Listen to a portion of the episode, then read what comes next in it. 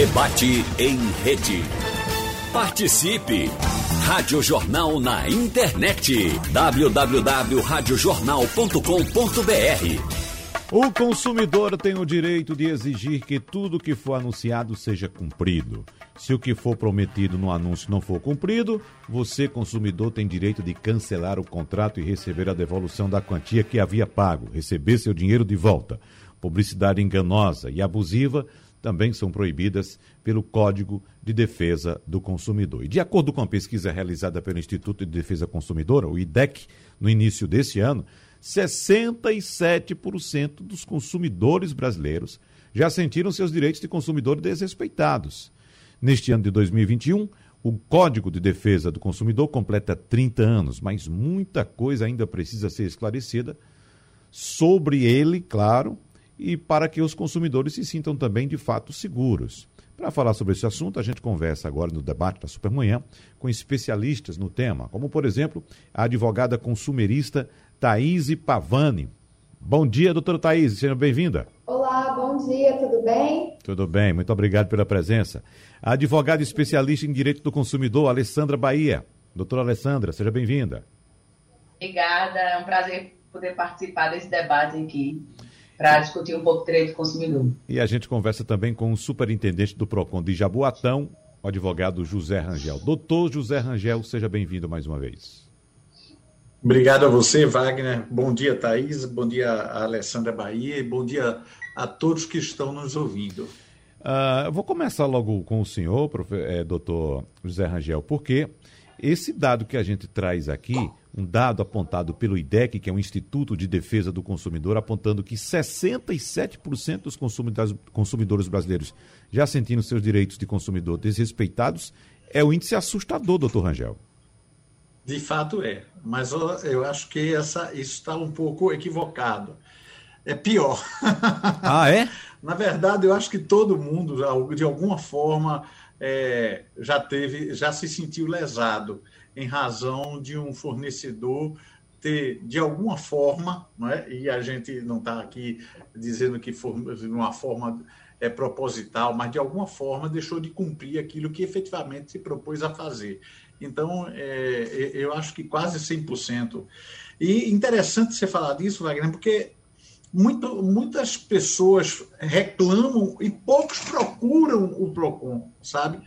É, se você levar em consideração é, essa estatística, você vai verificar que apenas 30% das pessoas, e essa estimativa ela é da própria Secretaria Nacional do Consumidor, che chega a procurar os seus direitos. Muitas vezes você, não, ah, quebrou, ah, não vou atrás, não. Às vezes até Wagner não conhece seus direitos. Essa é a verdade, né? A gente ainda lida com problemas como, por exemplo, olha, a placa do telefone ela é, é, oxidou, aí recolhe o telefone para assistência técnica, aí a assistência técnica diz, ah, isso foi um mau uso, né? Então, realmente é um absurdo. É, o, o, o, telefone deveria estar adaptado às condições climáticas do, de uma cidade que fica na beira da praia que tem um clima quente. Enfim, eu estou dando esse exemplo, mas existem milhões de exemplos de pessoas que não buscam seu direito e se conformam, não se conformam em apenas é, reclamar a, a, um amigo, a um colega, dizer que não compra mais aquele produto, o, o que é profundamente lamentável. Doutor Rangel, o senhor está falando de telefone, estou lembrando aqui que há alguns anos, eu não sei se isso mudou, mas eu lembro de uma fabricante de de aparelhos celulares ou smartphones que chegou aqui no Brasil e quando o consumidor eu vi vários relatos nesse sentido de pessoas que foram fazer, não sei se são todos, mas as pessoas que fizeram, procuraram a empresa, tiveram esse atendimento. É, quando tinha algum problema, chegava à loja onde tinha comprado o aparelho e dizia: Olha, eu tive um problema de tal ordem com esse aparelho.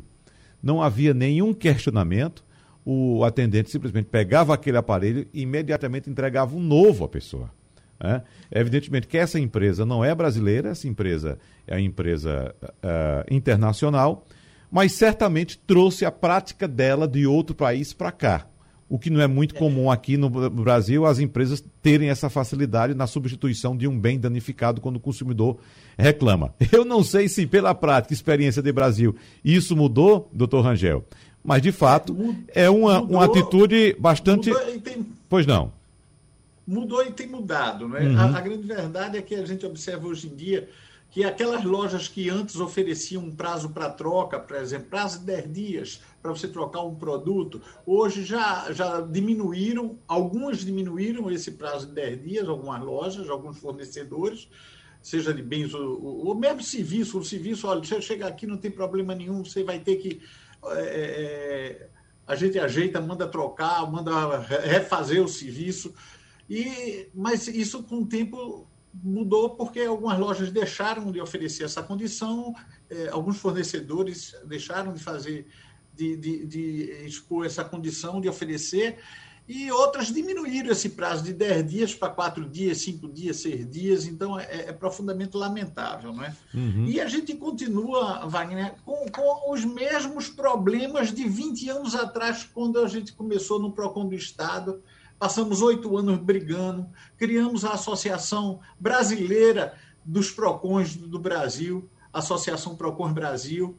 Né? Então, e a gente estava conversando em reunião na, na associação essa semana, até um pouco antes da eleição, nós tivemos eleição hoje, é, essa semana, e, e graças a Deus nós votamos uma, uma única, foi chapa única, então o, o, se o sistema está completamente desunido, pelo menos a associação está unida, tá certo? E, e, e, o que se conversava era exatamente isso, é, é, é, que esses fornecedores eles não têm dado o mesmo tratamento, ao contrário, os problemas só têm se agravado e agravado muito com relação a, ao, ao que o consumidor tem recebido é, uhum. do fornecedor. Ah. Aí a gente continua vendo, é, por exemplo, os serviços regulados, como CELP, Compesa, instituições financeiras, né, é, que inclusive é, fornece seus dados para todos, o que vai de encontro à, à, à Lei Geral de Proteção de Dados, a Lei 13.709. Então, a gente percebe claramente, sabe, Wagner, que não existe muito respeito, principalmente pelos serviços regulados e que são os mais demandados. Uhum. Doutora Thaís, Thaís Pavani, uh, vamos falar a respeito, um pouco a respeito da sua atividade, advogada consumerista. É um termo para indicar, indicar que a senhora é especialista nessas relações de consumo? Ou de fato é algo bem semelhante ao advogado que trabalha com direito do consumidor? É, é a mesma coisa, né? Uhum. É, eu atuo somente em áreas é, de relação de consumo. Então, são problemas relacionados ao direito do consumidor. Dentro do direito do consumidor, existem várias áreas. Então, problemas de telefone, todas as relações de consumo, sejam de é, fornecedor que você compra um produto ou que você adquire um serviço. Então, problemas em telefonia, problema com plano de saúde, problema bancário, é, enfim, problema de viagens. Então, todos esses problemas onde você tem o consumidor e o fornecedor, né? Se há algum problema, eu atuo somente nessa área, né? Então, uhum. Então, a gente, atualmente, eu não atuo em outro tipo, é somente na área de direito do consumidor. Por isso que eu me denomino como a advogada consumerista. Consumerista, é certo. Uhum, certo. Agora, doutor Rangel estava reclamando aqui que o consumidor brasileiro especificamente o pernambucano, eu acho no caso dele o jaboatonense, reclama muito pouco, procura muito pouco os serviços do PROCON. O que é que há? O que é que a, por que a senhora entende que o consumidor procura tão pouco assim uma ajuda de um órgão tão importante como o PROCON para fazer suas reclamações? O brasileiro em si, né? Eu acredito que o brasileiro ele tem um pouco de preguiça de correr atrás. Ele acha que nada, que não vai dar certo, que não vai dar em nada, e aí ele acaba deixando para lá. E aí, aí que está o problema, porque além dele deixar de resolver o seu problema, ele permite que a empresa faça isso com os outros consumidores. Porque se as pessoas buscassem resolver, e o PROCON, as, as reclamações administrativas, elas resolvem quase 60% do, dos problemas. Então, se as pessoas é, buscassem mais, né, reclamar ali, é, provavelmente os consumidores não seriam tão lesados, porque a empresa começa a perceber uma modificação de conduta. Uhum. É. Né? Então é por isso que eu acredito que tem tanto é, problema assim, porque as pessoas deixam para lá, elas acham que não vai dar em nada, e aí não dá mesmo, né? É. Uh, doutora Alessandra Bahia, doutora Thaís citou aqui problemas bastante comuns em relação de consumo, como por exemplo com operadoras de telefonia, com planos de saúde, bancos e outros mais. A senhora destaca um como sendo o mais recorrente na sua atividade, doutora Alessandra? É, na verdade, é, essas, essas atividades que a gente chama, pode considerar de pequena monta, ou seja, de problemas é, corriqueiros e diários e sistemáticos de produtos quebrados e defeituosos, eles muitas vezes não chegam à, à demanda é, do advogado. Na maioria das vezes, o próprio consumidor, quando ele tem a informação de como ele fazer, ele vai primeiro ao PROCON, que é o local correto para tentar resolver o problema, e o judiciário, que chega mais para a demanda dos advogados, são problemas muito voltados a contratos de saúde, contratos bancários, é, é uma demanda corriqueira, principalmente em empréstimos consignados, porque são vias e que muitas vezes você, o consumidor ele não consegue, mesmo tentando viabilizar uma solução amigável no PROCON, ele fica ali obstacularizado pela, pelo alto padrão da empresa, pelo alto grau da empresa. Então, a dificuldade de acessibilidade de, uma, de um acordo, de uma mediação, de uma tentativa de solução. Então, você chega lá e até vai ao PROCON, mas aí o advogado, que muitas vezes é um preposto, contratado, aleatório, eles não tem acordo. Então, ele esbarra aí na tentativa de solução amigável. Então, no dia a dia, o advogado ele tem mais uma demanda voltada para relações contratuais de prestação de serviços, principalmente. Uhum. Agora, doutor Rangel, por que as empresas, ou algumas empresas, para não citar todas, né? Se bem que a gente sabe que é a maioria, por que trata o consumidor brasileiro com tanto desdém? Será que tem aí uma questão cultural também? Porque quando eu citei aqui, doutor Rangel, o exemplo de uma empresa internacional, e a gente sempre cita aqui no nosso programa, nos nossos debates, quando a gente está discutindo direito, a gente fala a questão da presunção da honestidade. Em outros países, presume-se que o cidadão, que o consumidor é honesto. Então a empresa não questiona. Lá fora, quando o cidadão chega lá, olha, meu equipamento deu defeito, a empresa não vai dizer, não, esse cara quebrou o equipamento dele, ou jogou dentro d'água, fez alguma coisa. Né? Aqui a gente vê essa dificuldade, a empresa coloca, como disse a doutora Alessandra, um preposto e vai, vai empurrando aquilo dali, não tem acordo e deixa para lá. Por que as empresas tratam o consumidor brasileiro dessa forma?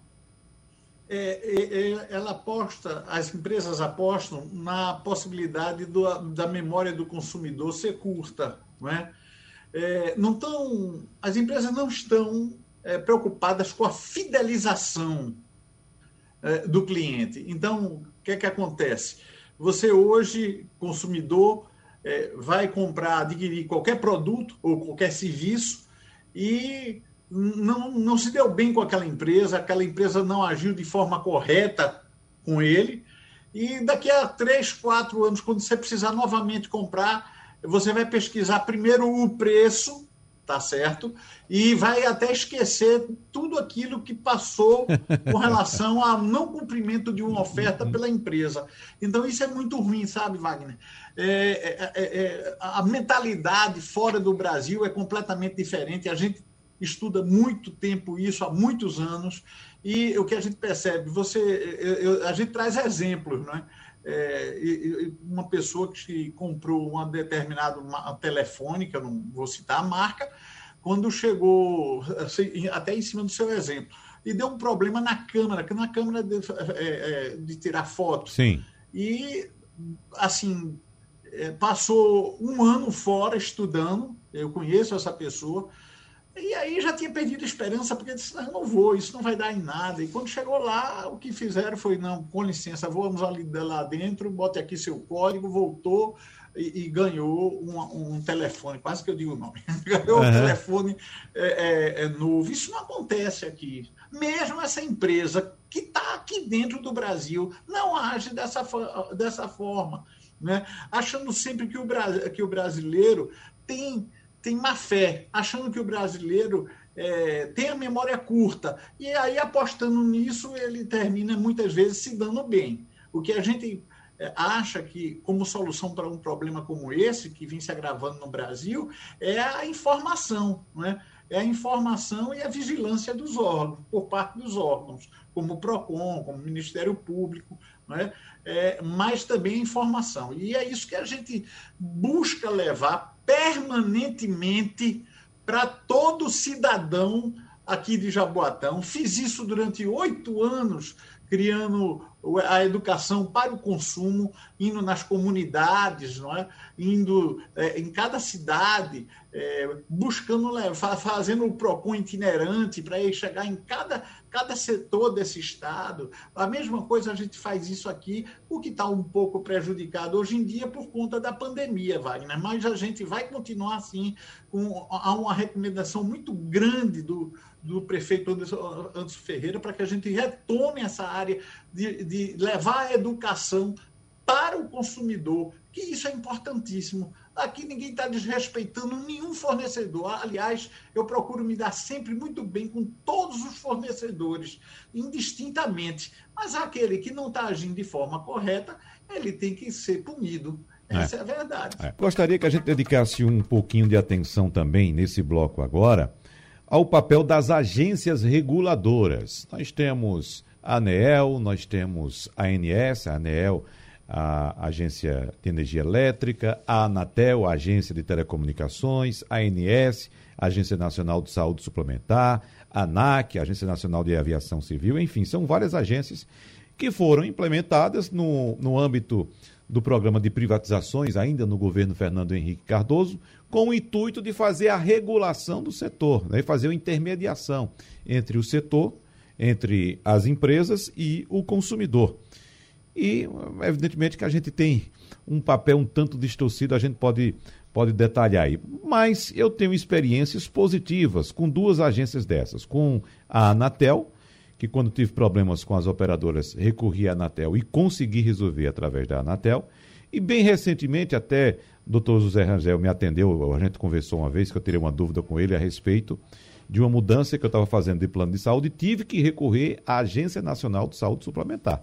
E até digo, passando já a bola para a doutora Thaís Pavani, que eu fiquei morrendo de inveja da senhora, doutora Thaís, da doutora Alessandra e do doutor, de doutor José Rangel, porque naquele momento eu, eu me senti assim um analfabeto, sabe? Quando estava lendo aquelas coisas ali. E eu disse, eu vou ter que fazer um curso de direito para poder entender isso aqui, porque é muito difícil. Então, veja só, eu que tenho por obrigação profissional ler e estudar constantemente, todos os dias, todas as horas, senti uma enorme dificuldade para fazer esse procedimento, utilizando o meu direito de portabilidade para fazer a mudança no plano de saúde. Imagine a grande maioria da população que não tem acesso à informação, que não sabe nem sequer que existe uma agência reguladora para aquele setor, que não sabe é, o, os direitos que tem, imagina a dificuldade. Como é que essas empresas tratam essas pessoas? Né? Então, começando por a senhora, doutora Thaís, o papel da agência reguladora na intermediação desses conflitos entre consumidor e empresas. As agências reguladoras, no, meu dia a dia, eu vejo que elas resolvem muito é, a situação, assim como o PROCON. Né? É, por exemplo, dentre elas, a Anatel, ao meu ver, acaba sendo uma das melhores. Por quê? É exatamente o que você falou, o acesso do consumidor a elas. Né? Ela tem, por exemplo, até aplicativo no celular. Então, é uma forma mais simples de você fazer a reclamação. Já as outras é um pouco mais complicado, até para você localizar o campo de reclamação. Né? É, existem o plano de saúde e a questão de bancos, né? Porque muitas pessoas não sabem, mas também podem abrir reclamação frente ao Banco Central, né? É, elas costumam não é mais difícil ter uma solução.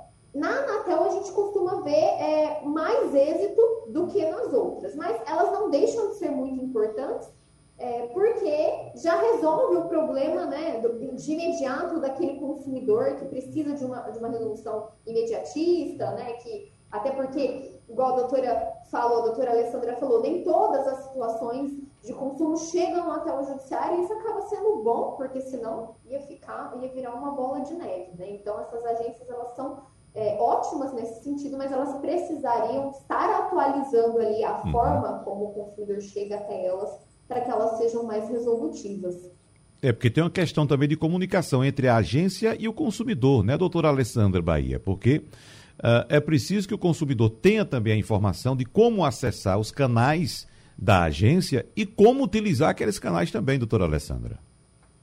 É, na verdade é o que Rangel falou. Eu acho que a gente tem um, uma grande dificuldade, apesar dos PROCONs e várias associações tentarem disseminar muito a informação, a educação para o consumo, tá? A gente tem essa dificuldade para o consumidor ter acesso a isso. E cada vez mais em relação ao, ao meio tecnológico que a gente vive. Então, se a gente não fizer a divulgação, a informação de quais são os canais e quais são os meios, a gente vai esbarrar e não resolver os problemas que, de certa forma, essas agências reguladoras, elas atuam regulando a atividade. E eu só vou saber quando a atividade ela não está acontecendo se o próprio consumidor vem e faz a denúncia. Alguns anos atrás, a Comissão de Defesa do Consumidor, junto com o PROCON Pernambuco, tentou, foi ajuizar uma ação civil pública contra a TIM, e é, para, em razão da dificuldade do fornecimento do serviço que estava totalmente limitado. Qual foi a surpresa?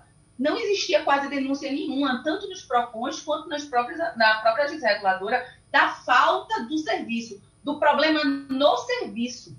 Então, como é que a gente vai ter subsídio para provar que o serviço não está uhum. funcionando, mesmo todo mundo sabendo, público e notoriamente, que o serviço não estava funcionando? Então, a gente esbarra nessa informação, nessa divulgação, nessa educação dos canais de resolução, de acesso ao consumidor, para tentar é, é, ajudar e apoiar ele, porque o que ele quer nunca é eu quero que o judiciário pediu dano moral, ele quer o serviço, ele só quer ali que o serviço seja resolvido, que o problema seja solucionado. Então, essa divulgação desses canais, como propõem as reguladores, é muito importante, porque é grande a dificuldade de acesso e a informação de que esses canais resolvem. Ou seja, doutor Rangel, aquele princípio básico que a gente conhece do direito, né? a justiça age por provocação. Se por acaso o consumidor não provoca a justiça, a empresa, inclusive, a, entende que aquele serviço está sendo bem prestado e também não vai tomar nenhuma, nenhuma atitude, nenhuma ação. Né? É, na verdade, Wagner, é, a gente até procura agir, mesmo sem a provocação do consumidor, porque uhum. existe nos PROCONs a fiscalização, então a fiscalização ela permanece nas ruas, não só no Procon aqui de Jaboatão, Procon estadual, Procon é, do Recife, municipal do Recife e em outros Procons, tá certo? É, no, isso no Brasil inteiro, tá? Então a gente age, claro. Quando há uma denúncia, a gente vai verificar com a fiscalização. Quando não há, a gente vai realmente buscar fazer uma fiscalização é, no varejo, como a gente chama, não é? é na, onde houver denúncia e, e, e, vai sempre procurar. Primeiro, eu, até queria esclarecer isso aqui, se você me der licença. Pois não. A intenção do PROCON não é multar, inviabilizar a empresa, colocar multas astronômicas que tornem a empresa inviável. Isso daí não. O que a gente busca é, antes de mais nada, é, ver, é, é observar quais os segmentos que estão dando mais problemas, tá certo? É, por exemplo, instituições financeiras, é, energia, energia é, é, elétrica, tá certo? E outros, né? A, a, o segmento da distribuição de água, o segmento dos supermercados, farmácias, postos de gasolinas. É. Então, o que é que acontece? A gente pega esses segmentos, faz um, um, uma, uma espécie de, de é, é, de um, de um registro de toda a legislação que o PROCON e a fiscalização vai exigir com relação a quando chegar no estabelecimento. Tá?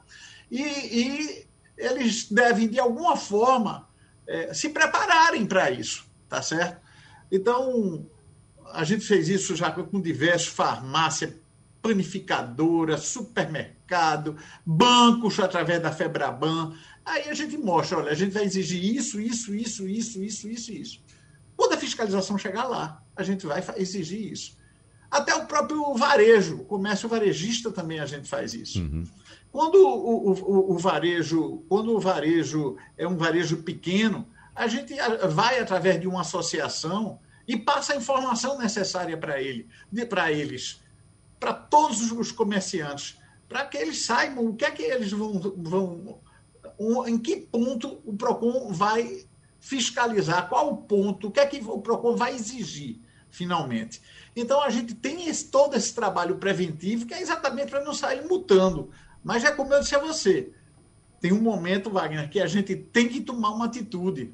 A gente fez isso, por exemplo, e ficou marcado na, aí, na história da, aqui de Pernambuco. A, a, a, a gente fez diversas reuniões é, com o Ministério Público e a gente terminou fechando diversos supermercados. Mas antes, o Ministério Público, a Vigilância Sanitária de cada município, é? o PROCON, é, é a Adagro, é, o IPEM, nós fazíamos reuniões com os segmentos e, e mostravam, mostrávamos exatamente é, o que era que a gente ia solicitar, o que era que a gente ia exigir. Terminou que eles não deram muita importância e a gente tomou atitude mais severa e uma atitude que veio a, a, a, fazer com que houvesse uma verdadeira revolução nesse campo de supermercados. Então, não é a intenção desse, da gente estar tá multando, mas às vezes é necessário, é muito necessário. É, você veja, por exemplo, hoje em dia, Wagner, eu não quero me alongar muito, eu estou notando que estou me alongando, é, essa questão da, dessas instituições financeiras, que foi bem falado aí por, por nossa amiga Alessandra Bahia. É, veja só, eu entrou na minha conta um empréstimo consignado que eu jamais solicitei. O nome do banco, C6. É uma praga. Quando você chega aqui no, no PROCON, são mais de 100 pessoas, ou perto de 100 pessoas, que se encontram nessa situação só com referência a esse banco. E igual a esse banco, como esse banco, existem diversas outras instituições financeiras que conseguem os dados dos consumidores e ninguém sabe por que nem como fornecem a ele e depositam um, um valor na, em sua conta. E aquilo é descontado sem, sem observar minimamente é, a lei que, que, exige que ele apenas é, é, é tenha impacto na sua renda enquanto aposentado, 30% do valor de sua renda. É, ah, tem gente que chega aqui que está com 70% do, do valor de sua renda é, comprometido. Então, a uhum. gente tem que agir e a gente tem que agir é, conjuntamente, sabe? Mas a gente não, encontra por parte, e eu digo isso de uma maneira muito incisiva, por parte da, da FEBRABAN ou mesmo da Secretaria Nacional do Consumidor, o apoio necessário que a gente deveria ter. É. Doutora Alessandra, acho que dá vontade de quem recebe um dinheiro assim na conta sem pedir, no caso, em forma de empréstimo, de ficar usando aquele dinheiro, né? E dizer, não, não pedi, você botou porque quis. Mas eu fiquei pensando aqui, claro que vai ter implicações jurídicas aí, né, para essa pessoa. Mas eu fiquei pensando aqui, se por acaso uma pessoa extremamente controlada não mexe naquele dinheiro, guarda o dinheirinho todinho, depois o banco vem cobrar. E ele diz: Olha, vou não pedir não, mas o dinheiro está aqui, você quer de volta? Eu devolvo. Existe alguma previsão jurídica para isso que ampare esse consumidor, doutora Alessandra?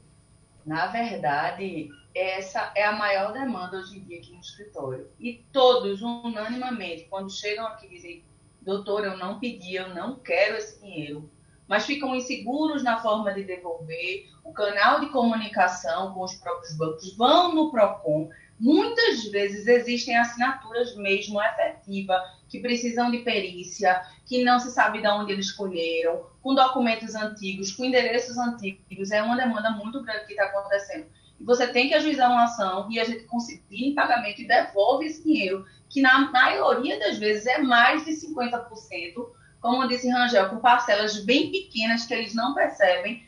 As pessoas só sabem que recebem o dinheirinho, chegam lá e sacam. Sabe? Aí vê um desconto, acha que é um banco, é 20 reais, 18 reais, mas são 84 parcelas, na maioria das vezes, que acontece isso. Então, isso está sendo uma prática constante.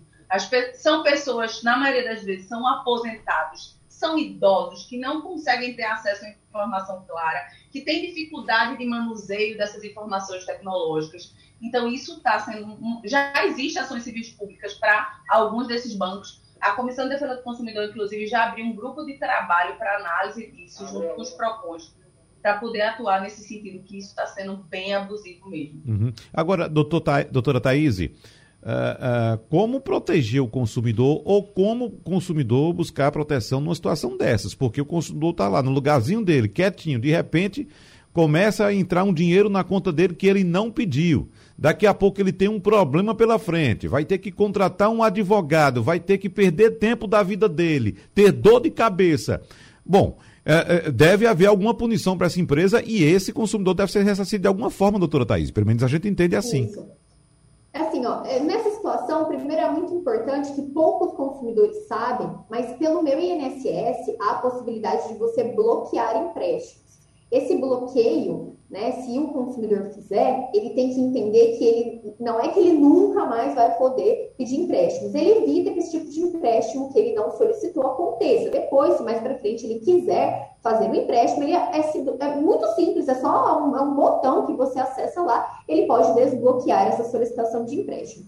O consumidor, é, nesse tipo de situação, quando ele tenta né, devolver o dinheiro, é muito importante que tenha muita atenção na hora da devolução, porque existem tanto como é tão notório, né? Os, os falsários eles se aproveitam desse tipo de situação, eles estão criando sites com o nome do banco e aí eles fazem boletos falsos e a pessoa, na boa fé, na tentativa de devolver aquele dinheiro para que não tenha desconto, devolve o valor para um terceiro fraudário que acaba ficando com o dinheiro.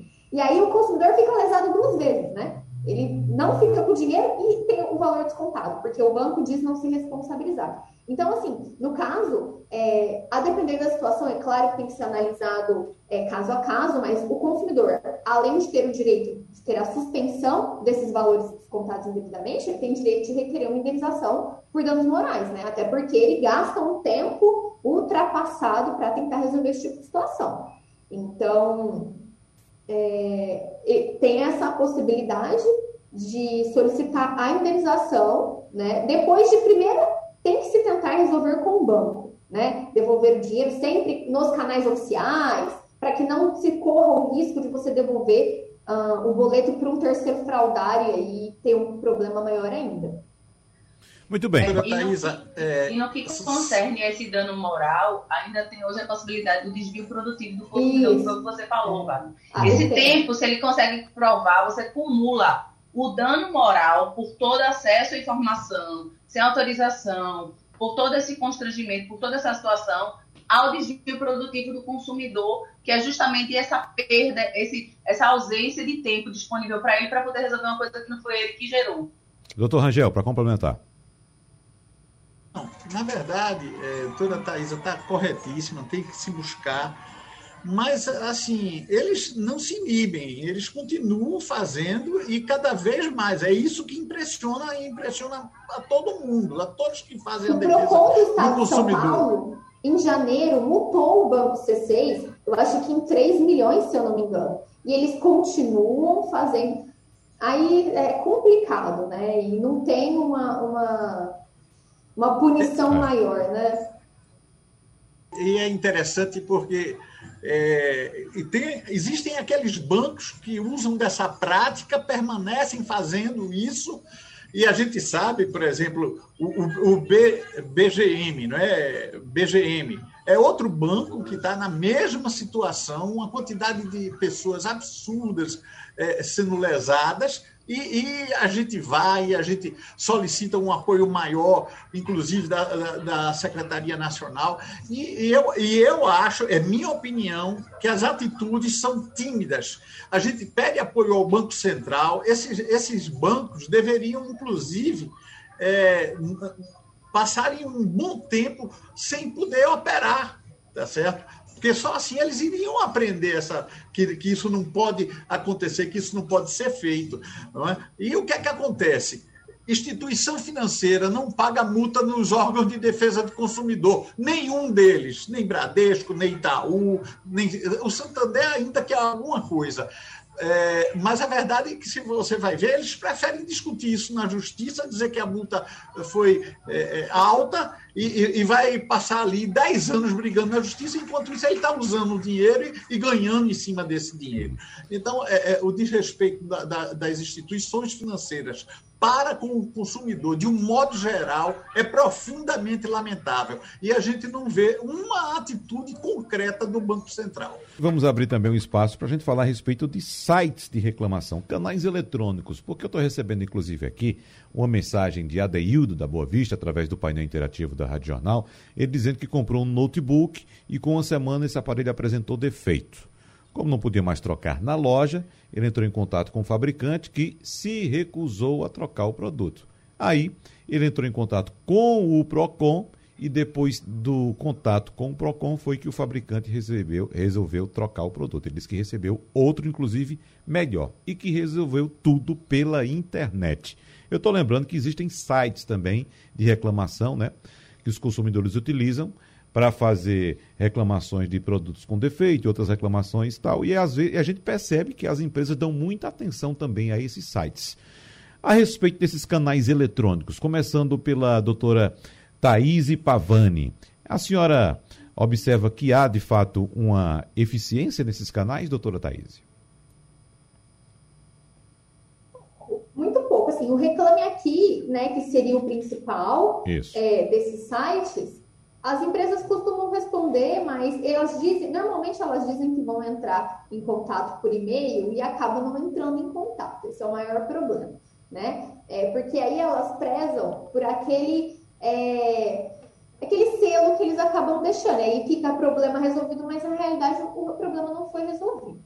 O que acontece é que, por exemplo, o PROCON e as agências nacionais de, de, regulamentação, elas têm site. Então, o consumidor, ele não precisa, principalmente agora, né, que nós estamos no momento de pandemia, ele não precisa sair da casa dele e ir lá. Ele pode fazer isso pelo, pelo computador. Existe também um site, que é o consumidor.gov, né, que é uma plataforma nacional que o consumidor pode reclamar. Lá é, ela é muito efetiva, ela é uma das principais plataformas é, que a gente indica para os consumidores fazerem as reclamações. Então, ela é muito eficiente. Uhum. Doutor Rangel, o PROCON Jaboatão utiliza os canais eletrônicos para se aproximar do consumidor e para facilitar a vida do consumidor também? Sim, sim. É, nós hoje utilizamos, vamos inaugurar agora, em poucas semanas, audiências uh, online. É, estamos recebendo, através do site da Prefeitura, é, o, também reclamações, a gente administra internamente, recebe, já, já chama, já faz toda a logística, isso é muito importante. Eu queria só dar uma notícia boa, porque eu estou vendo que a hora está se passando, o tempo está se passando, uhum. e eu tenho uma notícia boa aqui, que eu acho assim, olha, mas ele só traz notícia ruim, fica, fica difícil, né, Wagner? Então é o seguinte, o projeto-lei, é, que é do superendividamento, ele foi aprovado. É o projeto-lei 1805, foi aprovado agora, no dia 9 de junho, é, o objetivo é, é, prevenir e tratar do superendividamento, do superendividado. Não é? E é uma oportunidade, sabe, Wagner, é, do, do, do, da pessoa, do, do consumidor que está devendo, é, quitar seu débito, preservando sempre aquele mínimo existencial. Eu acho isso muito importante. Está na mão do presidente para que ele sancione a lei. É muito importante que a gente pressione no sentido de que ele realmente. Porque houve uma luta do Sistema Nacional de Defesa do Consumidor inteiro, não é? do, de todo representante do Ministério Público, é, das defensorias públicas, dos PROS PROCONs, da própria Ordem dos Advogados de Pernambuco, nesse sentido. Né? Todo mundo foi atrás do seu deputado, do seu senador, para que isso fosse aprovado. É uma coisa que vai ser é, é, muito positivo. O PROCON vai poder é, sentar com o consumidor endividado e, ao mesmo tempo, sentar com todos os, os credores e poder traçar uma, traçar um, um, uma forma de pagamento, de diminuição de juros, enfim, é, é, vai ser uma coisa maravilhosa e isso vai trazer, vai ser, repercutir muito, de uma forma muito positiva para a economia brasileira como um todo, sabe, Wagner? Então, eu não queria passar o tempo sem dizer isso e torcer para que o presidente sancione essa lei 13.805. É, Vamos aguardar então que de fato a notícia é muito boa e vamos torcer que haja a sanção dessa lei, doutor Rangel. É, Mas, espero. É, sem dúvida. Para a gente fechar, eu queria saber também da doutora Alessandra Bahia, se ela pode responder, tirar a dúvida aqui de Luciano, aqui pelo painel interativo, e a senhora fica à vontade se quiser complementar esse assunto que a gente estava tocando agora dos canais eletrônicos, doutora Alessandra. Mas Luciano diz, por que, que é permitido que a gente receba sempre essas chamadas pelo telefone que às vezes ninguém fala do outro lado, outras vezes querem também nos empurrar algum produto, algum serviço. Tudo isso em horário inconveniente, doutora Alessandra. Como resolver essa questão? É importante, inclusive, destacar justamente isso. É, na verdade, já existem alguns canais de comunicação pela internet que faz que você faça esse bloqueio dessas chamadas, o que não deveria acontecer, na verdade, né? Porque o consumidor, a oferta, ela tem que partir do consumidor para com o fornecedor ou do fornecedor para que ele possa visualizar. Isso se torna inconveniente. Mas aí é bom destacar que, por mais que hajam vários debates né, de quem gosta, de quem apoia, de quem não apoia, nós aqui em Pernambuco somos o primeiro estado que possuímos um Código Estadual de Defesa do Consumidor, com mais de 200, 200 artigos. Ele vem aí para trazer algumas informações que não estão sendo divulgadas. Isso é muito importante. Por mais que haja essa, essa, algumas normas aí que conflitam até com o interesse do consumidor, por, por mais que as algumas normas que gerem vários debates, mas uma delas é essa situação, ela institui o cadastro no estado de Pernambuco de telemarketing, onde as pessoas que têm interesse, ela seleciona ali aquela informação, justamente para que evite que o consumidor seja importunado nesse sentido. Inclusive, nesse mesmo código, ele trata da informação do horário de cobrança tá? que era uma coisa que acontecia muito e que continua acontecendo, mas por falta de divulgação dessas informações, o consumidor acaba não buscando seu direito. Assim como nesse mesmo código, apesar de nem ser necessário, existem outras normas nesse sentido sobre o saque, existe lá qualquer empresa, por menor que seja, aquela que vende lá no Instagram, ela tem que ter um canal de reclamação, que é justamente para que o consumidor ele possa provar até aquela questão do desvio produtivo, de que ele buscou resolver o problema, que ele buscou solucionar amigavelmente e não conseguiu resolver. Então, existem muitas normas. O Código Estadual vem com algumas normas repetidas, leis federais, a, a, a, a compilação de algumas leis estaduais e algumas outras normas e que precisa ser divulgado, porque de fato o consumidor só pode exercer o direito dele se ele tiver noção de qual é o direito dele. Uhum. E precisam, mais do que divulgados, precisam funcionar essas normas, não é verdade? Porque, eh, por exemplo, a gente precisa realmente, com relação ao saque especificamente, com relação ao que essas empresas fazem de telefonar a cada 15 minutos para dentro de sua casa, é, é, preciso que haja um cadastro aqui em Pernambuco e que quando você é, necessite, você diga, olha, eu não quero ser importunado por nenhum tipo de empresa, por qual, tal e qual. Isso tem que efetivamente funcionar. De fato, e só uma dica que eu dou também é a quem nos escuta agora, quem está incomodado com essas ligações. Eu já cheguei a receber, viu, doutora Alessandra, doutor Rangel, doutora Thaís, 40 chamadas em um dia só. Imagine, 40 chamadas em um dia só. Então, a partir de então, passei a bloquear. No próprio telefone você pode bloquear. Quando vem a chamada, você observa lá, vê aquela chamada e tem a opção de bloquear. Vai bloqueando esses números, daqui a pouco você fica mais sossegado. Eu agora recebo, acho que uma ou menos de uma por dia, porque eu consegui ir bloqueando, bloqueando. Deu trabalho, mas bloqueei tudo, viu?